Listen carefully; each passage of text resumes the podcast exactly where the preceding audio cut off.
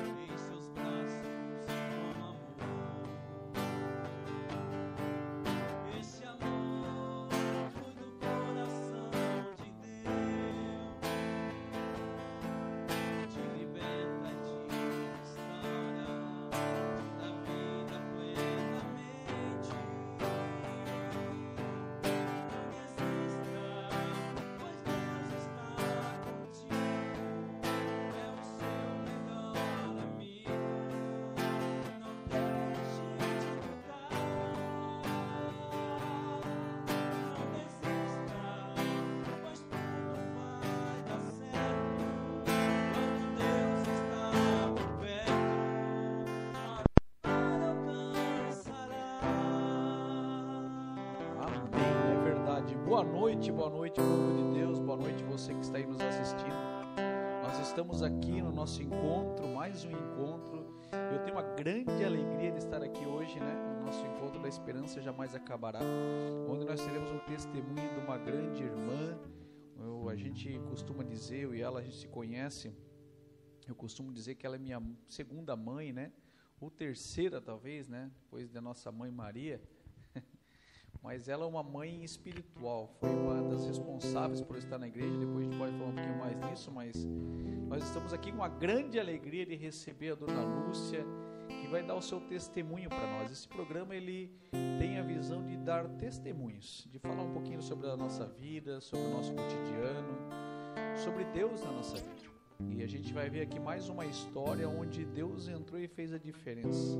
Onde Deus entra onde Deus está, tudo se faz novo. E a gente gostaria então de acolher a Dona Lúcia. Boa noite, Dona Lúcia, tia Boa Lúcia. noite, meus amados. É uma alegria estar aqui com vocês. Que bom, Nossa, né?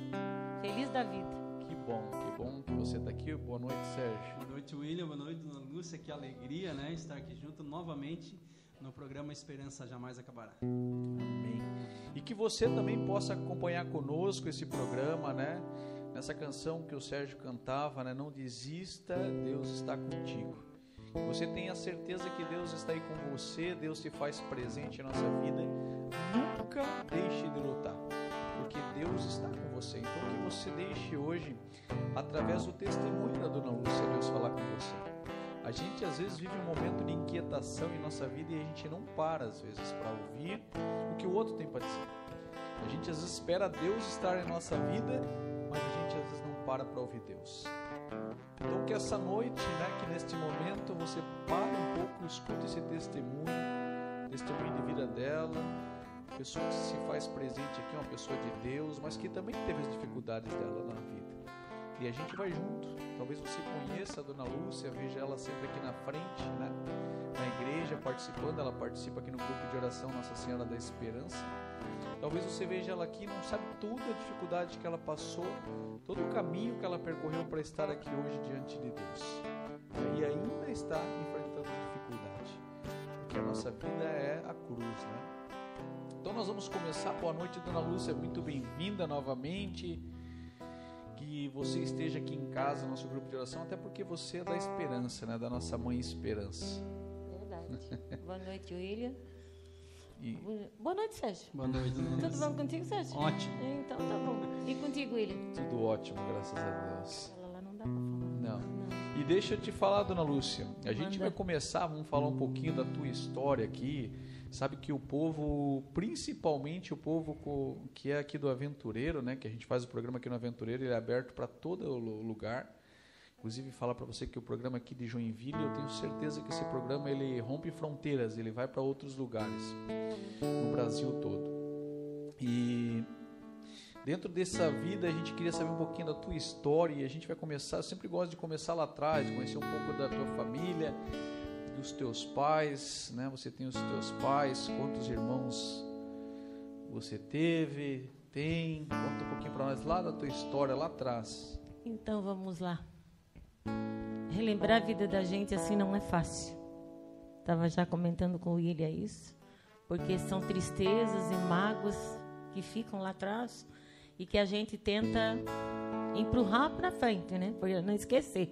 Mas não dá para esquecer, porque sempre aparece alguma coisa e a gente tem que se colocar. Eu sou de uma família de cinco irmãos naturais da minha mãe e do meu pai, mas tinha mais os que a minha mãe colocava dentro de casa. Tipo, aparecia no portão, pedia um prato de comida, já via ficando. E assim foi, era sobrinhos, era meninos de rua, e ela acolheu nesse todo 11 filhos, Aqui em Joinville mesmo. aqui em Joinville mesmo, ali no Boa Vista. Ah, no Brinde. É, ali no Boa Vista, eu me criei ali. Né, eu vim com cinco anos de São Francisco e Tu é de São Chico. sim, eu sou de lá, Eu não sabia que tu era de São Chico. vim de lá. E primeiramente a gente foi morar ali no, no Floresta. Aí depois meu pai pegou serviço na Fundição Tupi, ele foi chefe, era chefe lá, né? Ele conseguiu. E a gente foi para lá, pertinho, ali onde era a cooperativa, tinha as casas de materiais. Se teu pai era chefe na Tupi, Na então vocês Tupi. tinham uma vida financeira boa. Ô, louco! Não- se não trabalhasse, não comia. Sério? Mesmo ele Sério. tendo uma profissão É, boa não, mas naquela época não era reconhecido assim. Ah, entendi. Sabe? Não era reconhecido essas coisas, esses valores que tem hoje, né? Mas a tua vida. Não, eu fui ver. chegou a passar fome ou não? Sim, É. sim. Eu fui vendedora de pipoca, eu fui vendedora de melancia, eu fui vendedora de um monte de coisa que a gente vendia meio-dia no portão da Tupi quando o pessoal passava para ir chegava a almoçar. vender ou Sim. comia tudo no caminho? Não, não, eu vendi. vendi. Porque, gente, eu tô falando, eu vou brincar com ela, ela é minha mãe espiritual, porque ela gosta de comer, de estar roendo, gente, por isso que eu tô falando. Tô brincando aqui. vendia mesmo que se não vendesse, levasse o dinheirinho de certinho para casa, a mãe já dava uns cacetes lá, né? Já dava uns paus, então a gente tinha que estar. Era danado isso. Mas todo o sofrimento valeu a pena. A gente foi criado com muito carinho, muito amor, dentro dos preceitos de Deus, porque a minha mãe era filha de Maria, meu pai era filho de São José, lá da paróquia do Sagrado Coração de Jesus, onde eu fiz a minha comunhão, onde os meus irmãos também fizeram a comunhão. E eu somos, somos duas mulheres e três homens. Um já me, fa- me falta, né? Que é o meu irmão mais velho, que já faleceu. E os outros meus irmãos, perdi- quase que perdi um esses dias com a Covid, né? Mas graças a Deus o Senhor não quis. Eu disse para ele, o Senhor não te quis lá no céu. Eu disse para ele, então fica por aí mesmo. né? E assim a gente vai levando. E aí, pelo que eu entendi, a tua família, a gente conversou um pouco, era cristã, era bem católicos, participavam e, e foi criado num berço católico Sim, dentro da igreja. Sim, sim. A gente fazia terço nas casas. Minha mãe tomava sempre a frente, a minha falecida avó. A gente fazia terço nas casas. No Natal a gente fazia as novenas. Isso foi até a juventude. Isso, foi até a adolescência. Até a adolescência, tu sempre foi uma pessoa Sim. de igreja, pertencia à igreja. aham. Mas deixa eu te fazer uma pergunta que me vem ao coração. Vo- Você tendo vindo. Não, a gente até que fazia porque a gente era adolescente, né? E a mãe praticamente assim. Obrigado. Obrigada. É, me veio o coração fazer essa Ainda pergunta. mais que, que assim, eles faziam. Hoje não tem mais, mas antes a gente fazia a, oração, a, a novena de Natal na casa das pessoas. Então, cada, cada dia era numa casa. Então, ela sempre dizia assim: tu não vai ganhar nada se tu não. Se vocês não ir lá na igreja, na, na- no terço. Então a gente era obrigada a caminhar, né? Não, e isso é importantíssimo. Eu, eu perguntei porque me veio o coração realmente, porque isso é uma, algo que a gente tem que aprender na educação dos nossos filhos. É. Que os nossos filhos, eles precisam ter esse encontro com Deus, né?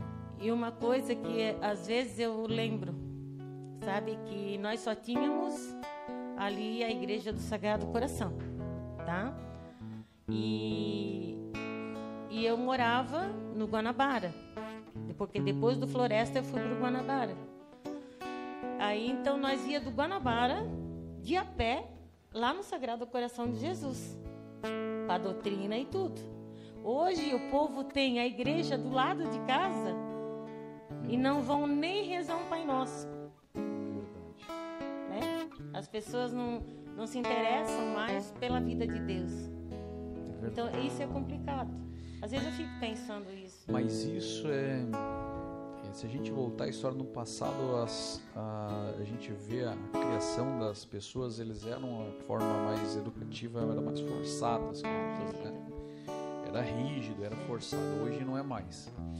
Mas é algo que eu sempre tive a preocupação, tá falando nisso, eu quero bater nisso, né? Eu sempre tive essa preocupação de que os meus filhos nunca andem nos caminhos que eu andei, né? Eu quero que os meus filhos andem no caminho de Deus. Ou, deixa eu corrigir, né? Nos caminhos que eu andei lá atrás, né? Eu quero que os meus filhos andem no caminho de Deus e que eles sejam pessoas de Deus, porque eu tenho certeza que sem Deus a gente não é feliz. E algo que me realmente eu sempre tive para mim no meu coração, que a única coisa que vai prender eles, eu já eu sempre falo aqui até tenho repetido nos programas, eu vou repetir de novo.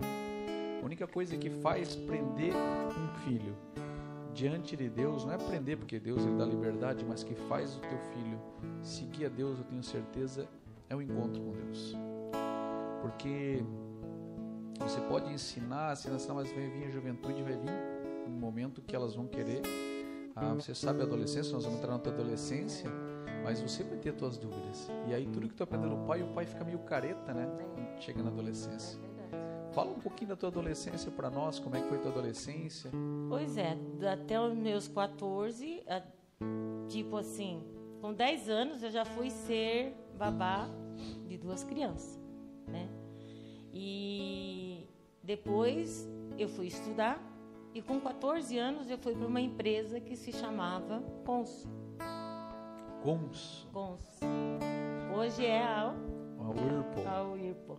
Para quem não sabe, a Cons, o Brastemp, foi, pois foi Multibras e a Whirlpool. É lá que eu trabalho, gente, hoje. Começou lá. Eu comecei lá com 14 anos, eu, que naquela época, com 14 anos, você podia trabalhar. Hoje você não pode mais. É por isso que está toda essa desavença no mundo. Porque se cada um tivesse a sua obrigação, a coisa seria diferente. Né? Porque tem pais hoje que não têm mais condições de cuidar dos filhos. Aí se cria de qualquer jeito.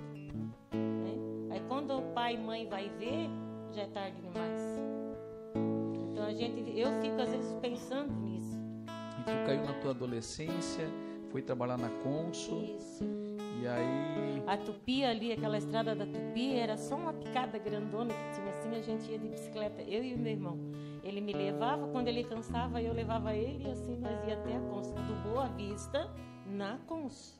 Na rua, ali era na rua, eu acho Ah, que... tá, tu morava aqui, tu era na Consum Na aqui, né? Na... Paulino, É. São Paulo, na- Não, aqui na rua Araranguá, se não me engano. Acho que era aqui, né? Lateral da Isso. João Paulino. Hoje né? é o Hospital Como Infantil. Isso. Ali mesmo. Aí depois dali, daí eu me formei, né? E fui dar aula. Só que aonde me colocaram para mim dar aula, era muito longe, porque era lá no Morro do Amaral, perto. E não tinha condições de de carro, então eu tinha que atravessar de barco Nós, todos os dias. Todos os dias. Durante E nesse tempo aí, anos. tu ainda continuava sendo, indo pra igreja? tendo Sim, eu ia certinho, fiz a Sozinha? minha comunhão, fiz a minha crisma, fazia a festinha na garagem de casa. Agora você me recordou algo que existia tanto antes, hoje em dia não tem mais. É. Hoje né? não tem mais, crianças não perdeu. assim. Não, perdeu-se, tudo isso está perdido. Assim, e às vezes eu me sento na minha cama só para relembrar essas coisas, que daí eu pego as fotos e começo a relembrar isso. Porque era gostoso. A gente sabia que, apesar dos pesares, tinha muito amor envolvido no meio da família, entende? Que era família, era prioridade. Sabe? Meu pai era um doce de pessoa, dançarino que só ele. Né? Então, quando ele não tinha o que fazer, ele- a gente tinha uma vitrolinha, ele botava aquela vitrolinha com disco de vinil e nós saía dançando pelo meio da casa. Precisa coisa melhor? Não, né? São lembranças Só boas, né? lembranças boas. A minha mãe também era uma pessoa forte, muito boa, só que era turrona. Quando ela dizia que não era não, não tinha quem dissesse sim. Mas tu sabe que esse programa, né, que a Esperança Jamais Acabará, a gente conta a história das pessoas que vêm aqui. A nossa vida na igreja é um- é- são curas que Deus faz, né? É. A nossa vida diante de Deus é um processo de cura, né, de libertação, de restauração da nossa alma. E estar sentado aqui, estar sentado aí, também é cura. Então eu estava aqui, tu estava falando, quando tu falou lá no início, tu falou, nossa, a gente tem que lembrar o passado lá atrás. Mas quantas coisas boas também tu tá falando Sim. aqui, que são lembranças boas, né, que tu tinha, que tu dançava com teu pai. E a gente, às vezes, no nosso dia a dia, as coisas ruins ficam marcadas no nosso coração. Fica, E a gente não lembra das coisas boas. verdade. Né? Como eu- era bom dançar com o pai a vitrola do pai. Hoje eu não tenho mais ele, não tenho mais a minha mãe, né? Porque os dois faleceram. Não tenho mais o meu irmão também, que é meu irmão mais velho. Mas muitas lembranças assim eram boas, mas também tinha as ruins, mas que a gente tirava de letra. Porque é aquilo que eu digo, onde tem amor, tu consegue tudo. Conta pra mim, deixa eu, eu vou acelerar aqui o passo, eu quero chegar. Como é que tu conheceu o teu príncipe encantado? Ah, isso aí foi danado. Ele veio com a enchente lá de tubarão. Veio arrastado. Veio, veio arrastado. Ele morava numa pensão perto da minha casa. Mas ele era noivo. Sério? Sério. Aí o meu irmão tinha amizade com ele, meu irmão mais Fala o velho. nome dele pro povo. O Joaquim? Joaquim. O Joaquim José Martins. Olha que nome lindo. Joaquim José Nossa Martins. Senhora. E aí o meu irmão pegou amizade com ele. Aí meu irmão começou a levar ele lá em casa. E a minha mãe, ela começou a gostar dele. Qual é, né? Todo cheio de frescura, daí a minha mãe ficou encantada com ele. Aí a minha mãe dizia assim: por que, que tu não namora esse rapaz? Quero namorar. Eu quero primeiro fazer a minha vida, para depois eu namorar. Mas ela é boa gente, porque não sei o quê. A minha avó já dizia o contrário. Não faz essa besteira. e nós namoramos, noivamos e casamos com três meses. Com quantos anos isso? Ele tinha 22 e eu tinha 21. Em três meses nós casamos. E até os 21, tu ia pra igreja. Eu ia para a igreja. Eu fui, eu pertencia à Baquita. Eu estudei três anos na Baquita. Você contou ali que você estudou, né? Teve- É, você estudei estudava. as freiras, mas depois eu disse para minha mãe que eu não queria mais, porque acordava muito cedo. Isso é uma tristeza, gente. Quem conhece ela, ela não gosta de acordar muito cedo, não, gente. não sou de acordar muito cedo, não. E eh, nós tínhamos que acordar às 5 horas da manhã, porque as irmãs já levavam a gente para a capela. para rezar, né? Mas era é, no fim de tudo isso, aí eu disse para minha mãe que eu não queria mais. Daí a minha mãe disse assim, mas tu não sabe que está perdendo, trabalhar para Jesus é a coisa melhor que tem. Ela dizia, mas eu não quero isso para mim. Não quero, era uma coisa que não me fazia bem, né? Não que fosse É, tem- ruim escutar a palavra de Tem Deus, que não. ser a vocação. É, tem que ser a vocação. Aí eu acabei saindo, minha mãe tirou, e daí eu fui trabalhar tudo normal. Aí depois eu me casei. Aí me casei daí. Só que meu pai, ele ficou tão chateado, tão triste, que ele não me levou na igreja. Isso também doeu bastante. Mas era. Mas por que ele. Conta esse pedaço dessa história para nós. O que, que aconteceu que ele ficou magoado? Ficou Por- magoado? Porque ele não, ele achava assim que eu era muito nova para casar. Meu, mas tu. Se a gente olhar a história na tua época, lá um pouco mais atrás, 21 anos, tu durou bastante. Durei, Porque o pessoal casava muito cedo, né? verdade. É a minha sogra casou com 14 anos. É, o pessoal casava bem cedo. E assim a gente foi, casamos, né? Daí, aí eu tive um filho no meu casamento. E. é, ai, como é que eu vou falar isso, meu Deus? Eu engravidei, aí ganhei, tive meu filho. Com sete dias o meu filho veio a falecer. Meu marido endoidou. Ele simplesmente botou o enxoval que a gente tinha feito e para essa criança ele to- botou gasolina e tacou fogo. Aí ele não queria mais filho, de jeito nenhum.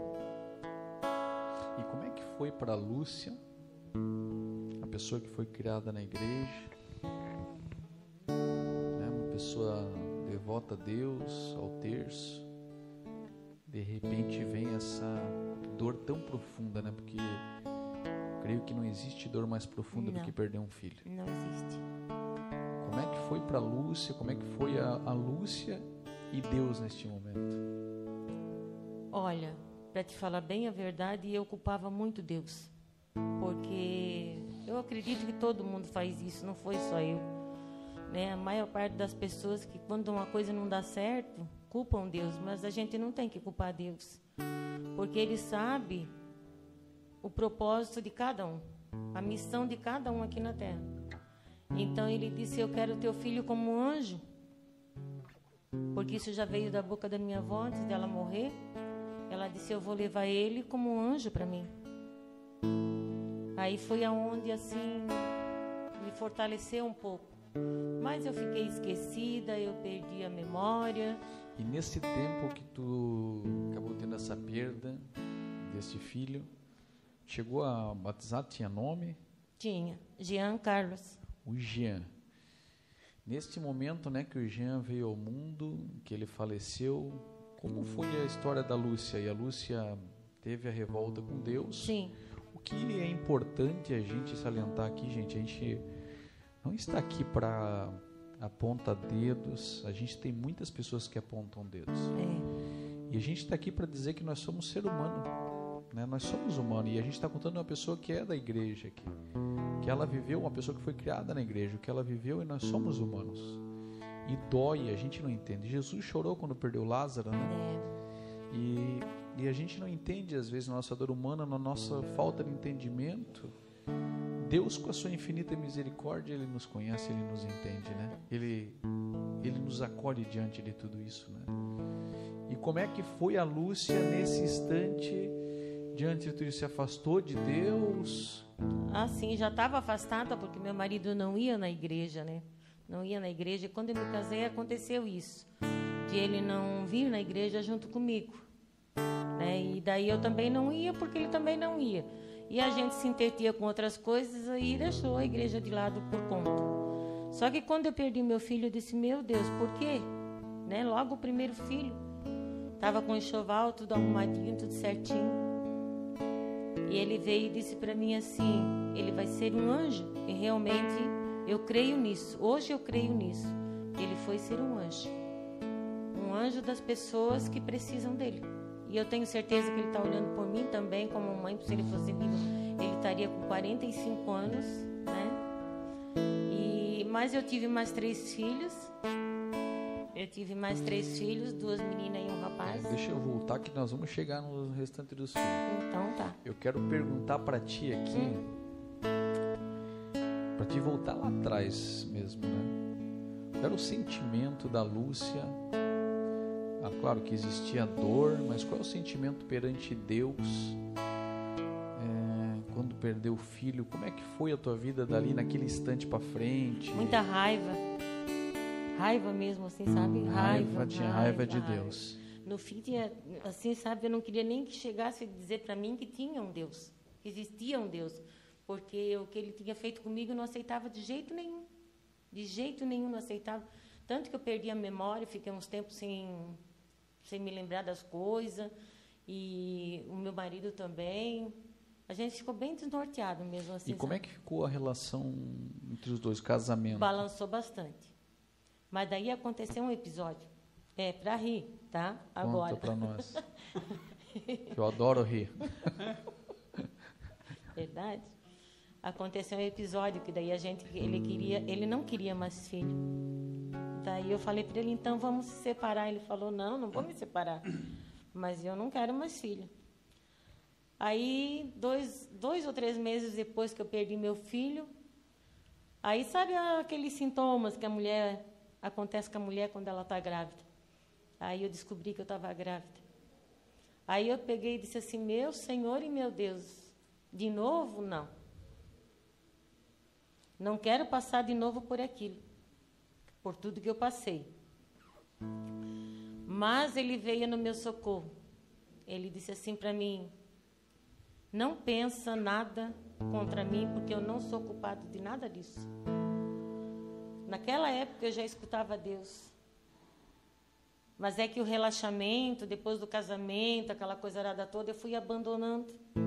Fui abandonando. Eu sempre li a Bíblia, eu sempre rezei meu terço. E eu fui deixando tudo aquilo de lado. Depois que eu perdi meu filho. Né? Mas ele me deu três joias raras que eu tenho lá em casa e uma ainda de presente. Verdade. É. E aí veio o segundo, e como é que foi a história então com o Joaquim, nessa história de contar pra ele? Da gravidez? É, Ixi, aí é que ferrou. Porque ele não queria. De jeito nenhum. Aí tu pensa uma mulher grávida de seis meses, toda enrolada, para não mostrar a gravidez pro marido. pensa. Tu pensa. Usava faixa na barriga para não mostrar um- a gravidez. Até quanto tempo você usa faixa? Até seis meses. Até seis meses. Uhum, seis para sete meses. E, E daí ela veio. Ela veio. Aí eu disse, cara já o médico disse assim, ela tem um monte de problema de saúde. Eu digo agora que danou-se tudo. E realmente ela é doente até hoje. É a minha filha mais velha. Tudo quanto é doença que vocês possam imaginar aquela menina já teve. E hoje ela continua doente. Hoje ela tem diabetes. Ela pegou uma diabetes gestacional do primeiro filho dela e nunca mais saiu dela. Ela tem pressão alta. E mas foi passando e Deus foi tão bom comigo que depois eu tive dois e esses dois eles não tinham problema de saúde nenhum até hoje eles não têm. e, e como é que foi que tu teve teu momento de revolta com Deus? Como é que foi o teu retorno a Deus, né?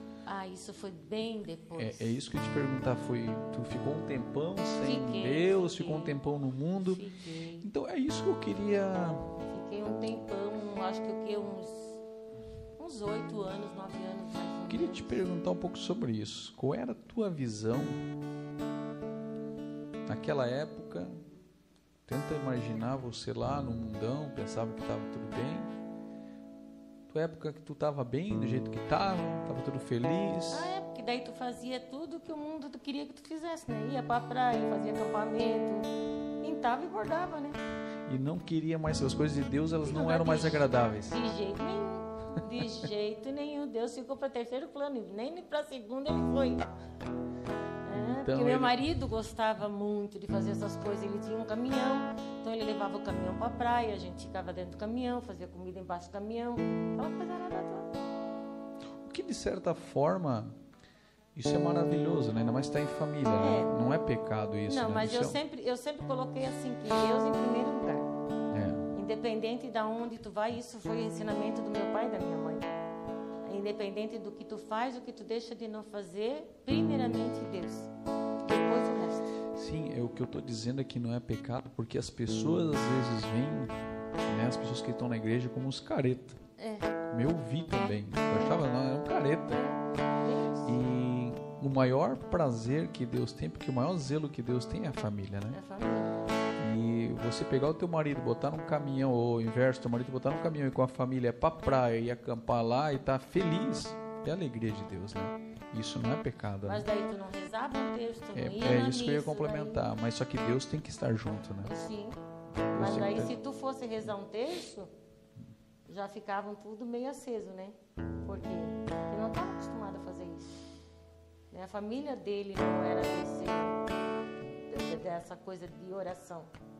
Entendeu? Por isso que ele ficava, eu ficava constrangida de fazer um texto na frente dele. E olha só que coisa legal pra gente pensar, né? Deus ele faz essas coisas na nossa vida, né? Ele pega uma pessoa que vem de uma família cristã, de profunda oração, coloca diante de uma família que não tem vida Não de tem oração, vida de oração. porque o propósito de Deus sempre é nos salvar. É. Então, nesse momento, Deus escolheu a Lúcia para começar o primeiro projeto da Lúcia. É, depois a gente vai falar um pouquinho para frente o que tu faz aqui na igreja, mas esse primeiro projeto é trazer o Joaquim para próximo de Deus, né? É. Fazer uma família com o Joaquim Tipo assim, ele de não é frequente. Ele não é frequente em coisa, mas ele. Cada 15 dias ele vai, cada um mês ele vai na missa, ele comunga, ele se confessa, porque confessar ele não deixa. Mas ele vai lá em cima na matriz e se confessa por lá? Mas hoje ele tem essa crença em Tem, Deus. né? tem, hoje tem. Hoje, tipo assim, bem que ele já antes de dormir, ele sempre rezava uma Ave Maria, um Pai Nosso, tudo pela metade, né? Mas rezava. Rezava. E assim, ele escuta o louvor, ele sabe até quem prega. Ele vai ali na garagem O agora. Joaquim, se estiver assistindo aí, quando eu prego aí, diz que o senhor Ele já sabe sabe, direitinho. ele já sabe quando eu pensei, eu falo muito alto. Não, e ele quando é a Marinete, quando é tu, quando é a Helena, Neuzinho, ele sabe certinho. E a gente sabe, seu Joaquim, pensa que está fugindo, mas Deus está trabalhando você. Está ali escutando e Deus só na espreita está trabalhando. Porque a gente, vocês não sabem talvez, mas eles moram do lado da igreja. Não Tem que pegar um ônibus. É. E conta para nós então, veio os filhos, Isso. aí depois veio os filhos longe de Deus. Como é que Também. era essa vida longe de Deus? Era muito Também. problema? Era... Só que daí, assim, ó, eu morava nos fundos da casa da minha mãe. Aí saiu essas casas do governo, tá? E Deus me presenteou com a minha casa na frente da igreja. Isso queria dizer o quê? Que ele me queria, né? De um jeito ou de outro, ele me queria. E foi aonde eu comecei a ficar doente depois, né? E aí foi a que veio a primeira cura, né? Da minha vida que eu tinha problema de coluna, eu comecei com problema de coluna. Aí eles tinham que me carregar para o médico, eles tinham que me levantar do sofá, porque eu não conseguia. Sabe? Na- tipo assim, não, não, não, não conseguia levantar e fazer as coisas sozinho. Então era meu fi, meus filhos, meus filhos e meu esposo que me carregavam para tudo quanto era de lugar. E Deus me presenteou com essa casa na frente da igreja. Daí um dia eu vim aqui na igreja. Ah, não era aqui, era ali no ladinho ainda. Então, mas antes de tu voltar, tu foi embora. E me veio no coração rapidamente aqui, eu pedi pro Sérgio pegar uma canção aqui. Uhum. Porque eu acho que a gente na nossa vida com Deus, muitas vezes nós vamos embora. Mesmo estando dentro da Vamos, igreja. vamos embora. Mesmo estando dentro da igreja, Isso. mesmo sendo criado dentro da igreja, a gente às vezes vai embora. É verdade. E Deus sempre está nos esperando de braços abertos. Sempre. Pode Sempre, demorar sempre, muito, sempre. pode ser rápido. Deus sempre está nos esperando. Ele é a minha salvação, né? Eu pedi para o Sérgio uma canção que me veio no coração para a gente até meditar isso. Ela foi embora, mas Deus estava esperando de braços abertos. Lembrei do filho pródigo. É verdade. Bem isso. Meditar, que você possa meditar essa canção.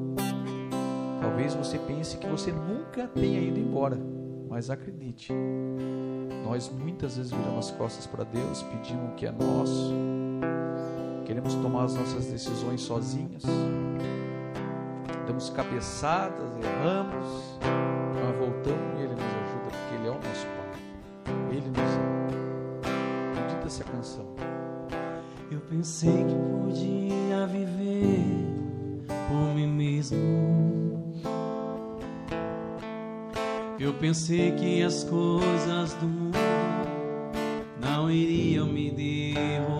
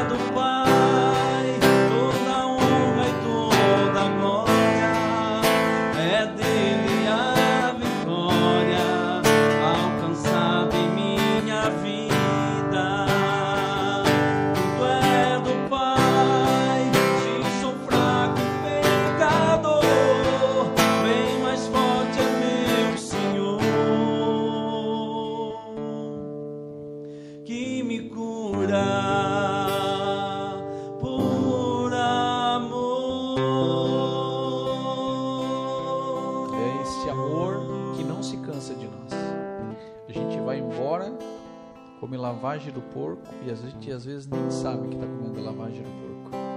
A gente às vezes nem sabe que a gente está mergulhado no pecado, né, tia Lúcia? E aí Deus preparou uma casa do lado da igreja para ti, veio para cá e ficou doente.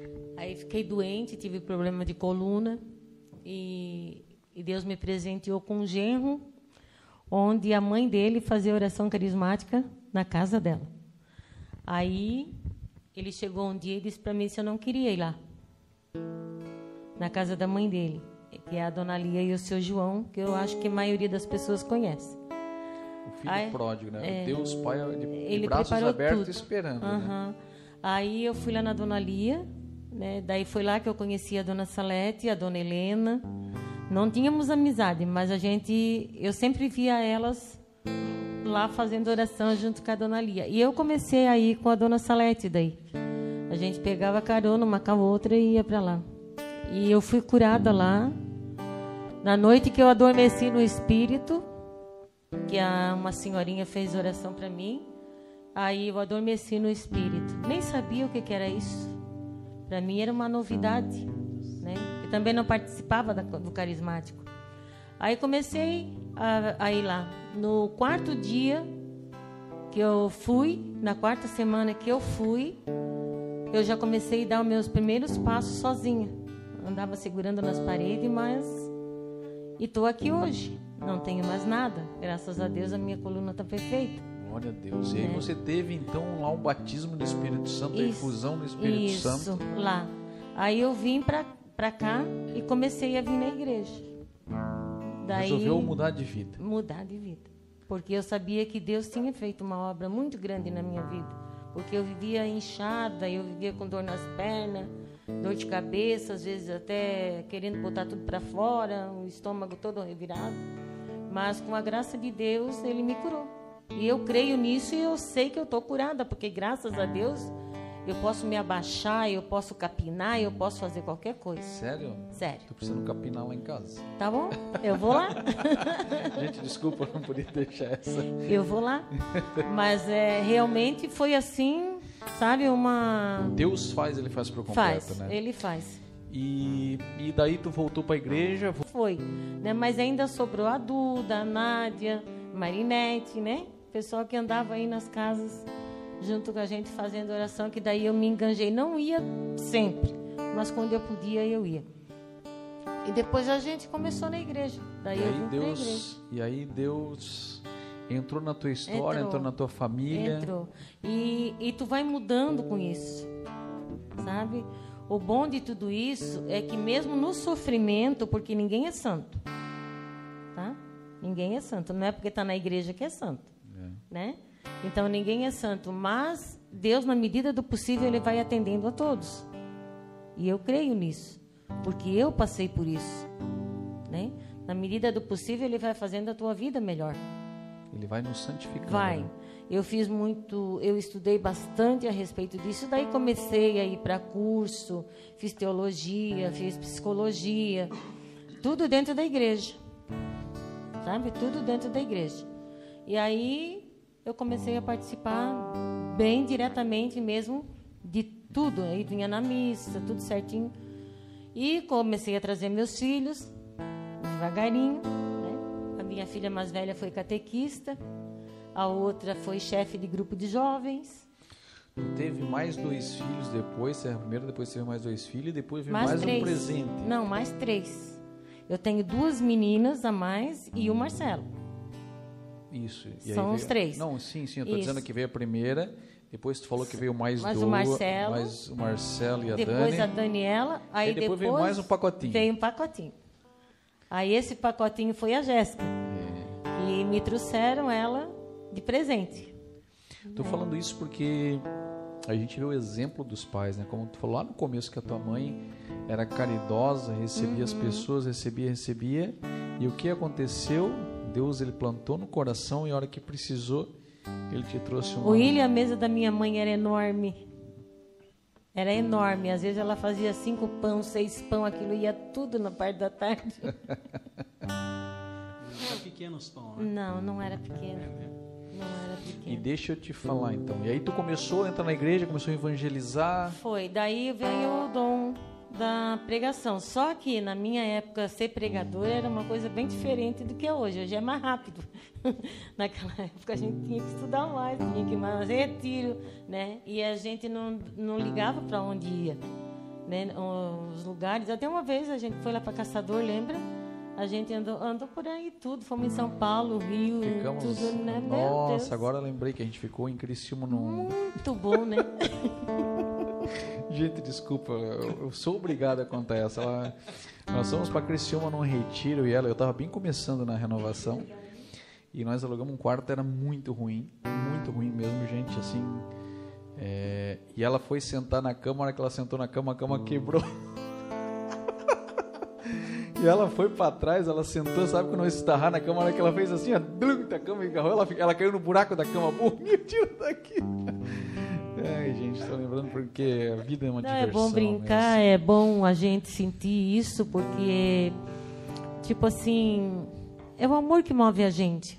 E eu aprendi muito na minha vida. Hoje eu sou uma pessoa que eu entendo os outros. Eu não, não vou chegando e atacando e fazendo, ficando com raiva ou discórdia, nada disso. Eu procuro, assim, mostrar amor para as pessoas, sabe? Tem gente, claro, que não entende isso, né? O que é o amor. Porque o amor do mundo é um. O amor de Deus é outro. É. Né? O amor de Deus, você tem que ser perfeito, porque Deus diz que nós somos feitos à sua imagem e semelhança. Por que, que nós vamos ser diferentes? Né? Então eu sempre digo, quando eu tive a, quando a minha filha mais velha, a Elaine, estava no CI, que ela trouxe a Jéssica, a gente passou assim por maus bocados para ficar com ela, né? Até escutar coisas do juiz, a gente escutou quando a gente foi passar ela para o nosso nome. Mas ela está aí hoje. Ela também participou de grupo de jovens. Ela ajudou a ser catequista. Eu conheço, eu conheço a Jéssica, né, gente? Pessoalmente, a Jéssica ela é uma cópia da Lúcia. Uma mini Lúcia. Mini Lúcia. E deixa eu te contar, e aí tu foi, evangelizou, entrou numa pregação, estava pregando, estava mil maravilhas Mil com maravilha. Deus. Uhum. E o que aconteceu lá na frente, há um tempo atrás, que deu um tropeço grande Deu- aí? Conta pra Deu um nós. tropeço, daí lá vai a desconfiança de Deus de novo, né? Que a gente entra nessa desconfiança. Mas a gente não tá, não tá para escape de nada nesse mundo. Eu fui simplesmente atender uma pessoa e passou um tempo, depois na, na próxima semana eu fiquei, eu vim para a igreja, vim no louvor porque eu amo louvor, eu sinto tanta falta assim de, de, de, de- de ter essa pandemia que a gente não pode estar ali Estar dentro junto, da né? igreja, estar junto, porque não sei, eu amo a todos. Eu quero estar com todos, né?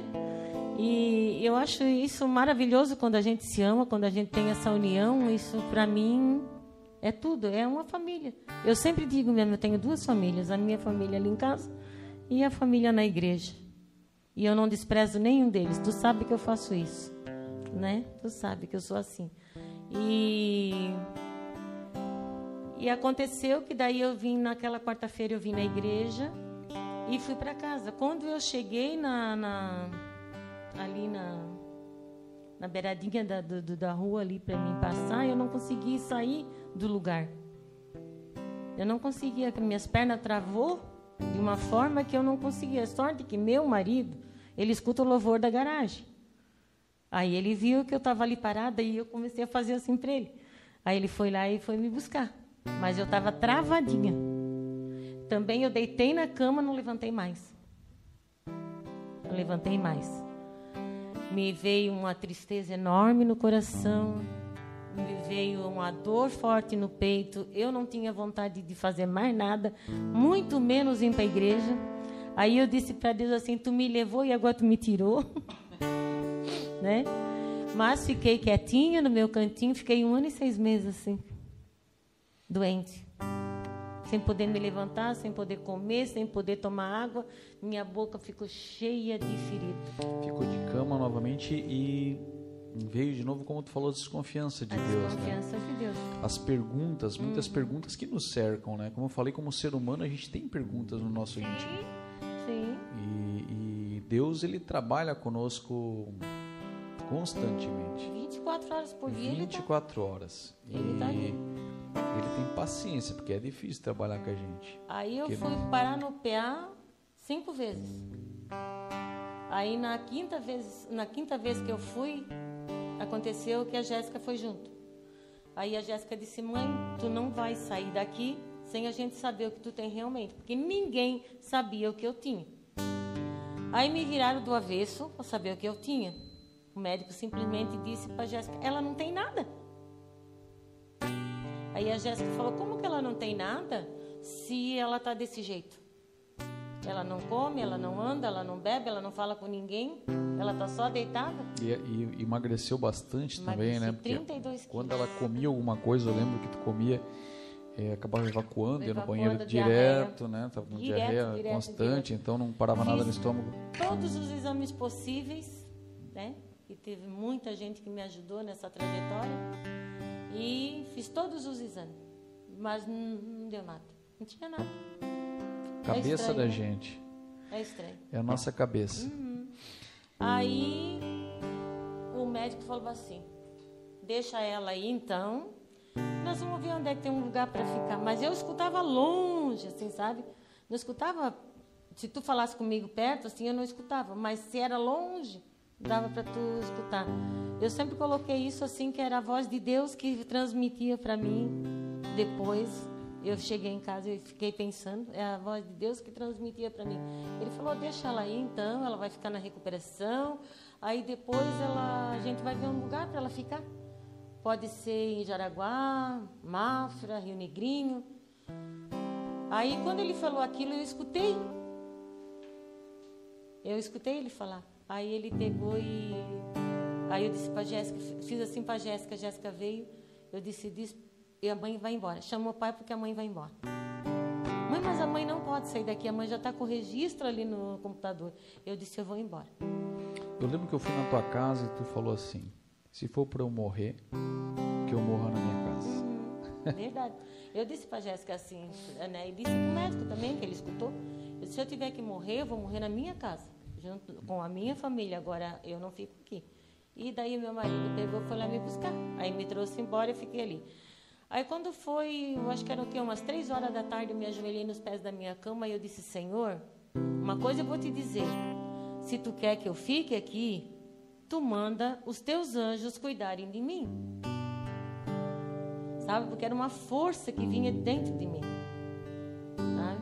E aí eu disse: Eu quero pessoas, eu quero que alguém me ajude, eu quero que tu me ajude a fazer isso por mim. E comecei a chorar. Aí me sentei no chão. Meu marido pegou, foi lá, me levantou com todo cuidado, me botou na cama. Aí ele falou assim pra mim, tu tá mal mesmo, né? Eu disse, tu. Aí ele começou a chorar. Só que Deus, ele mostrou para mim o quanto que ele era bom. Quando foi às seis horas da tarde, me aparecem seis anjos dentro da minha casa.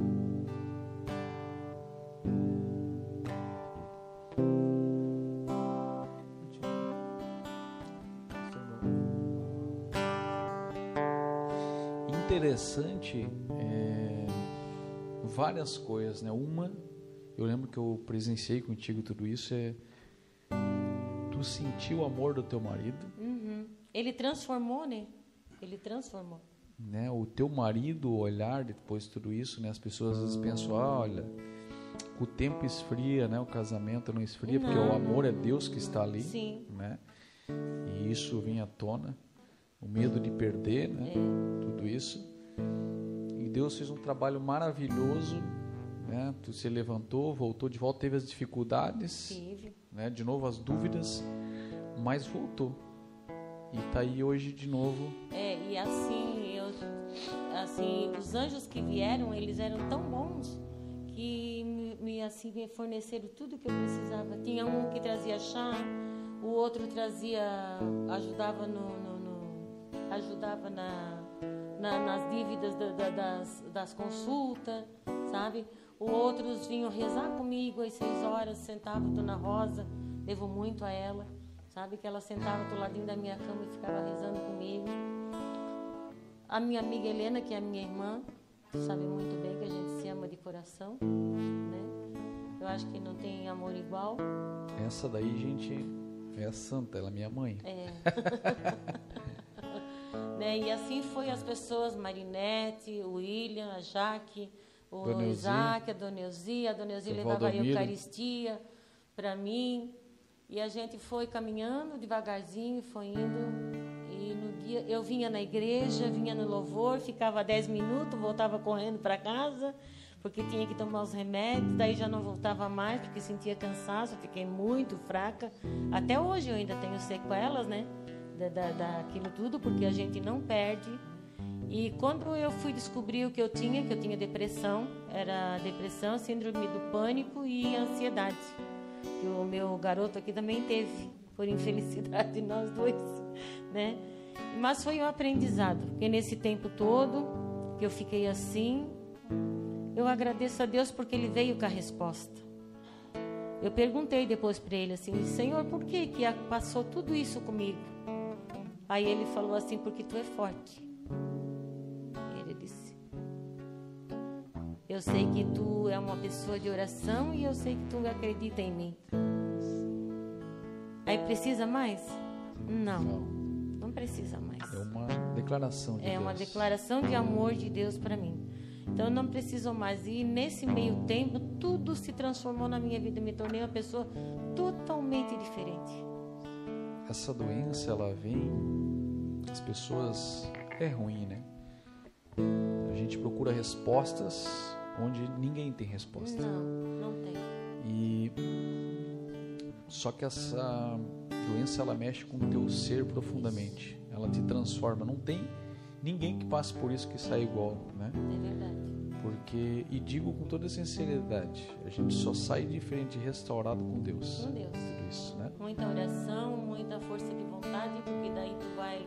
Eu comecei a vir na igreja, depois fazia meus horários certinho, mas quando não podia também não vinha, porque Deus já dizia para mim não vai se hoje não tá legal, né? Mas mexeu com o meu cérebro, mexeu com o meu intestino, mexeu com o meu coração, mexeu com todas as partes do meu corpo. Hoje ainda tenho dores nos braços por causa da fraqueza que ficou, né? Mas estando em Deus, eu estou bem. Graças a Deus eu estou aqui e amo esse Deus mais do que nunca. E ninguém pode achar que porque a gente está na igreja, Deus cura a gente, porque é um pedido daquele que está na igreja. Deus cura qualquer pessoa. Basta confiar, basta acreditar, mas tem que ter no coração o amor de Deus. Um amor que muitas pouca gente hoje conhece. A gente tem que mudar o nosso olhar, a gente pensa na cruz, ah, tô sofrendo, fui pra igreja, tô sofrendo mais. Não, Deus está te curando mais. Uhum. Cada dia ele passa uma etapa para nós. Cada É, dia. essas dificuldades que a gente enfrenta é a cura de Deus. É verdade. né? A gente precisa enfrentar o nosso e eu. fora as outras coisinhas que ele vai curando, né, William? Que a gente nem passa Nem assim sabe. despercebido. Verdade. Né? Às vezes a gente não quer nem perceber que a gente está passando aquilo, mas É. ele vem e dá um jeitinho de arrastar, né? Porque a partir do momento que você confia, que você acredita, que você está na igreja e botar no coração que todo mundo tem uma missão aqui e ninguém vai deixar de cumprir, porque é Deus que determina. Tem gente que diz assim, a igreja, a igreja é a igreja. Então o que que eu vou fazer lá na missa? Ah, porque o padre disse, não, não faz isso. Você vem para a igreja por amor a Deus. Esse amor que ele já plantou lá no seio da nossa mãe. Né? E eu tenho, eu tenho sempre quando eu faço oração, eu sempre digo para Deus que eu quero ser reconhecido por Ele. Não importa ser reconhecido por mais ninguém. A gente às vezes o nosso eu gosta de receber elogios, né? Mas o reconhecimento, aquele que sente, isso que tu falou agora, quando Deus falou que tu é forte, isso é o amor de Deus. É, Quando Deus te fala alguma coisa assim profunda para ti, com palavras de amor, que tu sente que é Deus falando para ti, não tem coisa maior. E é tão interessante tudo isso quando a gente se embrenha mesmo no amor de Deus, assim, que a gente ora, que a gente está num grupo e tudo. Que eu achei mais interessante, assim, o que eu acho mais interessante é que tu. Parece que os teus ouvidos são selados para certas coisas, sabe? Parece que o teu coração não bate se não for por amor, entendesse? É uma coisa que não tem sentido. Tu se sente diferente. Eu me sinto diferente. E louvado seja Deus a todas as pessoas que se sentem diferentes. Porque amar é que nem Deus amou. De verdade. Porque é muito fácil. Hoje, as pessoas dizem eu te amo. Eu quero ver sair lá do fundo do coração. E dizer para aquela pessoa, eu te amo. Mas dizer aquilo e a pessoa sentir aquela mensagem. Tá? Tá meio difícil, tá meio complicado esse amor. Se existisse, eu- esses dias até estava conversando com meus netos, assim, que quando eu me criei, quando eu me senti por gente, assim, eu via aquelas casinhas, tudo com aquelas arvorezinhas plantadas no lado, não era muro. Era cerca viva que eles falavam, né? Cerquinha viva. Então, assim, a gente morava numa fileira de 10 casas. Mas, tipo assim, a minha mãe não fazia nada que não desse um pouquinho para outra. Todo mundo era compadre e comadre. Entende? Isso tudo, às vezes, a gente fica, assim, lembrando. Hoje não tem mais nada disso, porque as pessoas pensam que tudo tu vai por interesse. Entende? O coração não abre para o amor de verdade. Isso às vezes dói. É, e isso gente, que tu acabou né? de falar é viver que os discípulos viviam, né? É. Quando porque Jesus, né? A palavra diz lá em Atos dos Apóstolos, inclusive, que eles vendiam tudo que tinham Tinha. e dividiam entre si. Isso. Então, é, a gente pode hoje ainda, Pode. né? Mas tá viver- difícil. Tá difícil. Cada dia mais difícil. Mas nós temos que crer, Porque né? Porque a esperança jamais acabará. O muro é o mais alto possível para não enxergar o vizinho, para ele nunca precisar de você. Na verdade, às vezes eu fico imaginando isso assim, sabe? Eu fico dizendo, meu Deus, tu era um Deus tão maravilhoso. Tu és, deu teu filho pela humanidade inteira. Por que, que as pessoas não podem dar um pedaço de pão para alguém que necessita? Porque a gente vive com medo. Medo de amar de verdade. A gente, até possa- ama o nosso marido, nossos filhos, né? Mas fora, né? É, E que a gente possa, em cima desse testemunho da Lúcia, sei que a gente teve problema aí no nosso vídeo, a gente está com áudio somente, mas que a gente possa, em cima do testemunho da Lúcia, né, que foi uma pessoa que veio de Deus, se afastou, foi embora, voltou a Deus, sofreu com Deus, né? Deus provou ali, né? Deus, ela virou as costas para Deus, foi embora, mas Deus provou ali né? E o ouro e a prata são provadas no fogo, como diz Eclesiastes. E foi provada no fogo, na dificuldade, mas permaneceu ali em Deus. Quando tu teve dificuldade, que tu não tinha mais força, que tu achou que tu ia morrer, tu disse aqui que tu se ajoelhou porque tu confiou nele. E ele é a nossa única esperança. E é por isso que esse programa está aqui, gente, porque a esperança jamais acaba quando a gente está em Cristo. Quando a gente está com o nosso coração em Deus, nada, nada é perdido. Nada. Porque diante da dor, a gente consegue sentir alegria, porque a gente vê a vitória em Cristo. Porque a nossa vitória é no Senhor, é em Cristo Jesus. E é por isso que nós estamos aqui para falar dele e única e exclusivamente dele.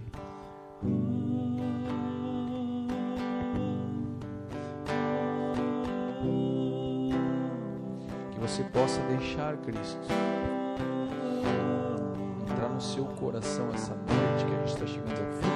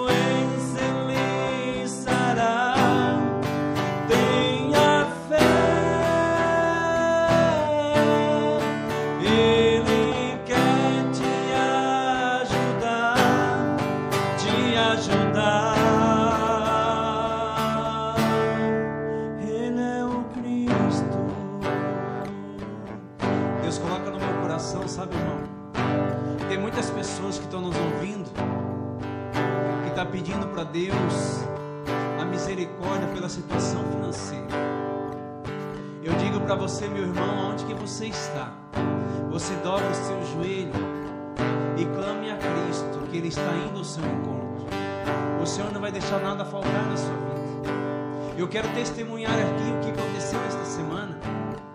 Eu estava passando numa rua aqui em Joinville e eu passei por uma mãe que estava com um carrinho de catar reciclado. E dentro daquele carrinho estava uma criança de 4 anos e mais uma menina de 6.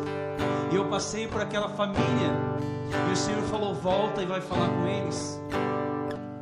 E era três horas da tarde, a hora da misericórdia. E eu perguntei para aquela mãe: você já se alimentaram? A mãe disse: hoje eu não consegui vender nada. E o Senhor fez com que eu pudesse ajudar aquela família naquele momento. E aquela criança começou a chorar. Deus usou da sua misericórdia para que um pobre servo ajudasse. E você que está ouvindo essa oração, o Senhor está indo ao seu encontro. Por isso eu convido você, toque nele. Porque tudo que você pediu em oração, o Senhor vai te dar. O Senhor tem escutado as suas orações.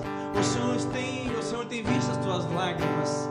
E Ele está indo ao seu encontro enquanto da sua casa e da sua família.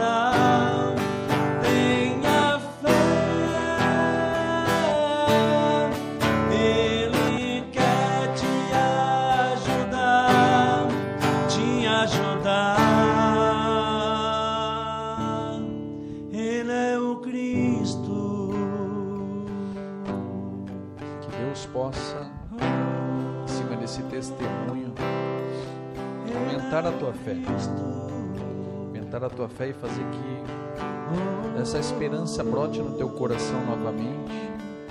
Para você ter fé e batalhar e ir à frente. Porque Deus te acolhe de braço aberto.